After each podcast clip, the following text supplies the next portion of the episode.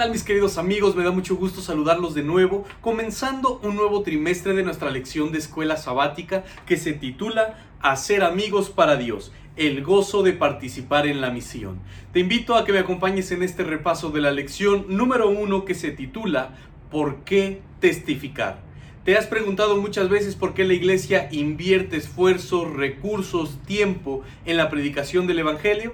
Bueno, acompáñame porque esta semana comprenderemos por qué debemos testificar. Te saluda tu amigo el pastor Ricardo Balseca desde la Ciudad de México y es un gusto para mí poder compartir este repaso de la lección contigo.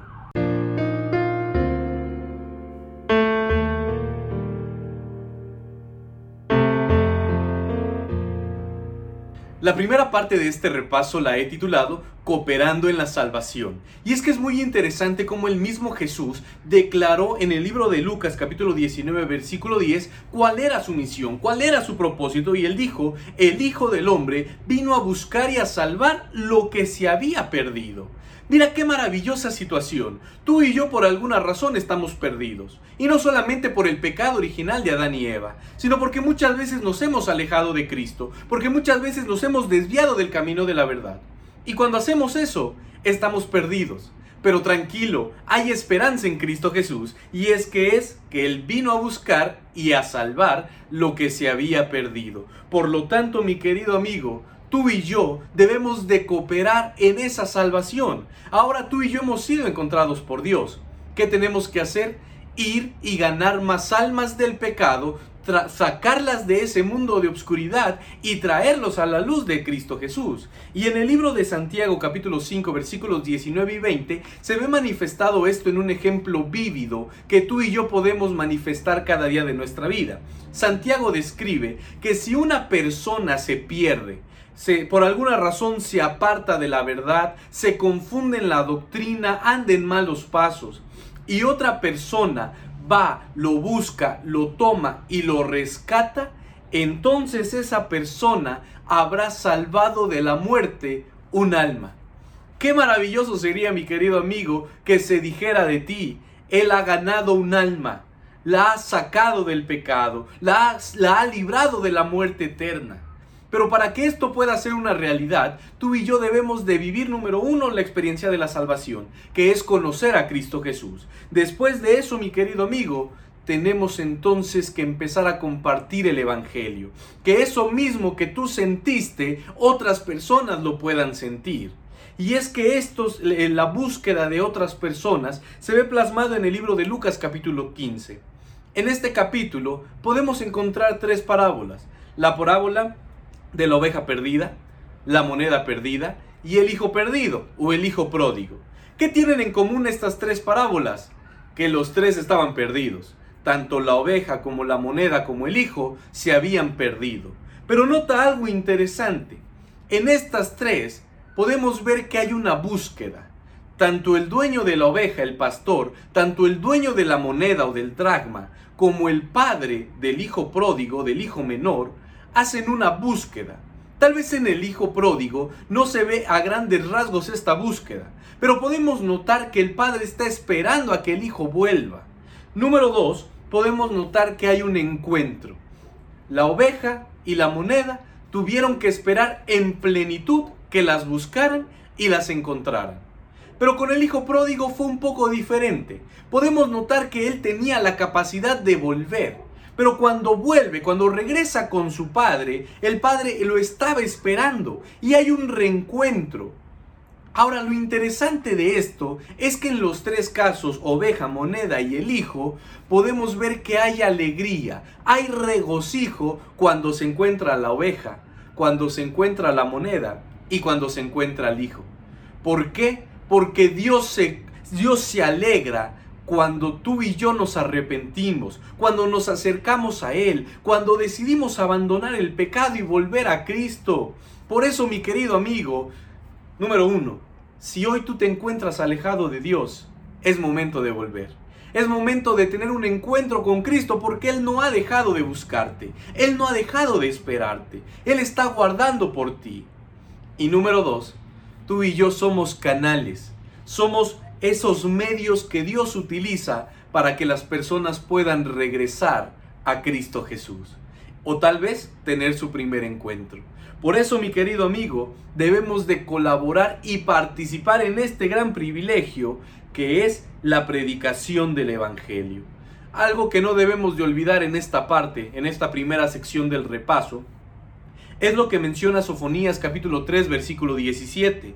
Y es que Dios tiene un amor tan grande por nosotros, por su pueblo, que tanto es su gozo cuando le somos fieles, cuando somos obedientes a Él, cuando regresamos a Él, cuando alguien entrega su vida a Él, que dice Sofonías que Dios lo manifiesta esto a través del cántico. Porque yo no sé, mi querido amigo, si en algún momento de tu vida has recibido una noticia tan buena que empiezas a saltar de emoción, tal vez empiezas a tararear, a cantar. ¿Por qué? Porque hay un sentimiento de alegría, hay un sentimiento de emoción. Bueno, esto mismo sucede con Dios. Él se alegra tanto que esto se ve representado, plasmado a través de los cánticos. ¡Qué cuadro tan maravilloso! Por lo tanto, mi querido amigo, si nos hemos alejado de Dios, no tengas miedo, porque Dios no es un Dios que está irado contigo, no es un Dios que va a ir en contra tuya, sino que es un Dios que se goza cuando sus hijos deciden volver a Él.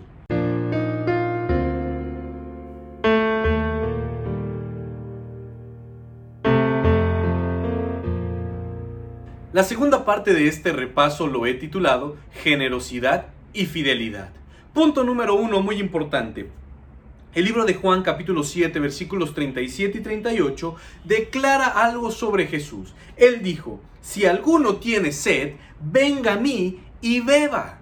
Mira qué interesante. Yo no sé si lo habías visto de esta manera, pero cuando Jesús dice, si alguno tiene sed, venga a mí. ¿Por qué? Porque Jesús es generoso. Porque Jesús no se va a quedar con todo, sino que Él quiere distribuirlo con nosotros para que nosotros podamos ser llenos de bendiciones.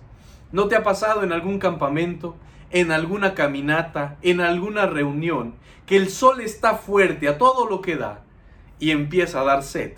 Y el que tiene agua la esconde, la guarda en la mochila, la resguarda bien para que nadie le tome.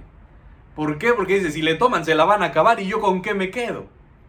La actitud de Jesús hacia nosotros es de generosidad. A tal grado que dice, si alguno tiene sed, venga a mí. Yo no, yo no voy a ser egoísta, yo no se la voy a negar. Todo lo contrario, dice Jesús que Él nos va a dar y beberemos de Él. Pero lo interesante es que después de haber bebido de esa agua espiritual, de esa agua de vida, de nosotros brotarán aguas, ríos de agua viva. Por lo tanto, esto significa, punto número dos y muy importante, quiero que entiendas, es que después de haber tenido un encuentro con Cristo, tú y yo nos volvemos un centro de influencia espiritual. Por lo tanto, mi querido amigo, tú y yo somos ahora agentes de salvación. Y así como Jesús fue generoso con nosotros en darnos el agua viva, el alimento espiritual, tú y yo ahora tenemos que ir y compartirlo con la gente que lo necesita. Tú y yo tenemos que ir con las personas que tienen necesidades y ministrar en favor de ellos. A tal grado que Lucas capítulo 6 versículo 38 dice, Dad y se os dará. Da a manos llenas no tengas miedo. Dios sabe, Dios conoce. Y si Él ve que tú eres generoso con las personas, que así como recibiste bendiciones, quieres compartir esas bendiciones, mi querido amigo, esas bendiciones nunca cesarán porque tú eres generoso y compartido con la gente que te rodea. Punto número 3. La fidelidad. Primera de Timoteo capítulo 2 versículos 3 y 4 nos ayudan a entender una cuestión muy importante. Y quisiera para esto que regresaras a la introducción donde se habla del versículo para memorizar. En esta cuestión dice de la siguiente manera, porque esto es bueno y agradable delante de Dios nuestro Salvador, el cual quiere que todos los hombres sean salvos y vengan al conocimiento de la verdad.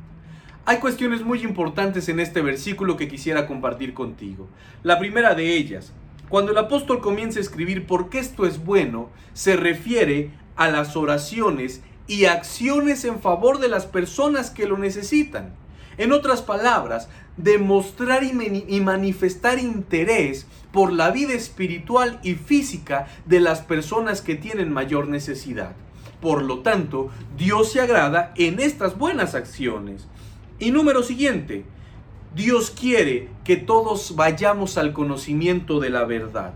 Pero el conocimiento de la verdad no es únicamente un conocimiento intelectual, un conocimiento que se posa únicamente en el cerebro, sino que el conocimiento de la verdad es ese conocimiento que es vivido y expresado a través de una relación íntima con Cristo Jesús.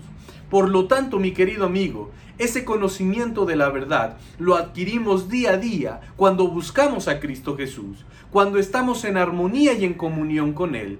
He ahí la importancia de buscar a Dios cada momento de nuestra vida, en cada instante, porque tú y yo dependemos en plenitud de Cristo Jesús. Y segunda de Pedro capítulo 3 versículo 9, un versículo maravilloso. Un versículo que me ayuda a entender por qué la demora la venida de Cristo. La palabra de Dios dice, yo no retraso mi promesa. Dios no retrasa su promesa, sino que es paciente porque no quiere que nadie perezca, sino todo lo contrario, que la gente, todos procedan al arrepentimiento y de esa manera puedan alcanzar salvación en el nombre de Cristo Jesús. Muchos de nosotros nos preguntamos, ¿por qué no viene Jesús? ¿Por qué demora su venida? ¿Que no se da cuenta que ya no la estamos pasando bien? ¿Que no se da cuenta que los sismos, los temblores, las enfermedades nos están acabando? ¿Por qué no viene? ¿Por qué retrasa su venida? La Biblia responde, y no es porque Él no quiera cumplir su promesa, sino que Él es paciente contigo, es paciente conmigo, porque quiere que procedamos al arrepentimiento, porque si no, pregúntate en este momento, si Cristo viniera en esta hora, ¿Seríamos salvos? Muy probablemente no, muy probablemente sí. Pero Dios en su infinito amor está guardando a que todos procedamos al arrepentimiento y podamos alcanzar de esa manera la salvación en Cristo Jesús. Hechos capítulo 13 versículo 47 denota que Cristo, que Dios nos ha colocado por luz, por luz para que seamos salvación. Y esto nos recuerda lo que Jesús había dicho en el Sermón del Monte, mas vosotros sois la luz del mundo. En otras palabras, nuevamente Jesús nos está invitando, nos está exhortando, nos está llamando a que juntos colaboremos en la predicación del Evangelio. Anteriormente, este pasaje ya había sido utilizado en Isaías 49.6 donde muy probablemente el profeta Isaías se refirió primero al pueblo de Israel, porque ellos eran los representantes de Dios a todas las demás naciones. Pero después de forma profética se refería a Cristo Jesús. Y aplicándolo a nuestros días en la actualidad, lo mismo que decía Jesús, esto nos aplica a nosotros. Tú y yo somos la luz del mundo. Por lo tanto, tú y yo tenemos que ir y compartir las buenas nuevas de salvación a todo el mundo, recordando que Cristo Jesús siempre estará con nosotros todos los días hasta el fin del mundo.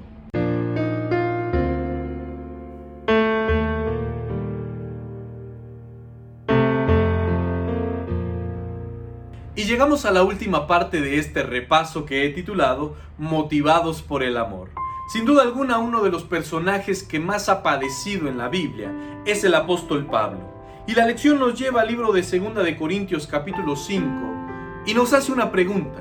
¿Qué motivaba al apóstol Pablo a experimentar pruebas, tribulaciones, peligros y dificultades por el bien del Evangelio? ¿Qué lo motivaba? ¿Qué era lo que lo llevaba a seguir predicando? Aunque lo golpearan, aunque lo encarcelaran, aunque estuviera a punto de morir, ¿qué era lo que lo motivaba? Bueno, el apóstol Pablo lo describe de una forma maravillosa y dice, el amor de Cristo nos constriñe. Muy probablemente esto te recordará los clubes, pero hay una declaración maravillosa y una gran verdad en esto. El amor de Dios es lo único que nos puede llevar, que nos puede producir ese sentimiento de, ese deseo de compartir el Evangelio. Porque nosotros muchas veces no se da. Muchas veces nosotros somos egoístas. Muchas veces sentimos más amor propio que amor al prójimo. y preferimos quedarnos en casa, cómodos, viendo la tele, acostados, etc., a salir, ir a tocar una puerta, dar un estudio bíblico. Pero el apóstol Pablo declara, el amor de Cristo a mí me motiva, a mí me constriñe, a mí me hace ir y predicar, salir, soportar todo lo que venga. ¿Por qué? Porque no soy yo, es lo que Cristo ejerce en mi vida. Y después de eso da una declaración maravillosa, mi querido amigo, que quisiera que tú albergaras en tu mente y en tu corazón. Ahora somos embajadores. Y esto es como si Dios rogase por medio de nosotros. Ah, qué declaración tan más tremenda. Ahora tú y yo somos representantes, somos embajadores de Dios. Y cuando tú y yo vamos y compartimos el Evangelio, cuando hablamos con alguien de las buenas nuevas de salvación, es como si Dios estuviera hablando a través de nosotros. Qué cosa maravillosa.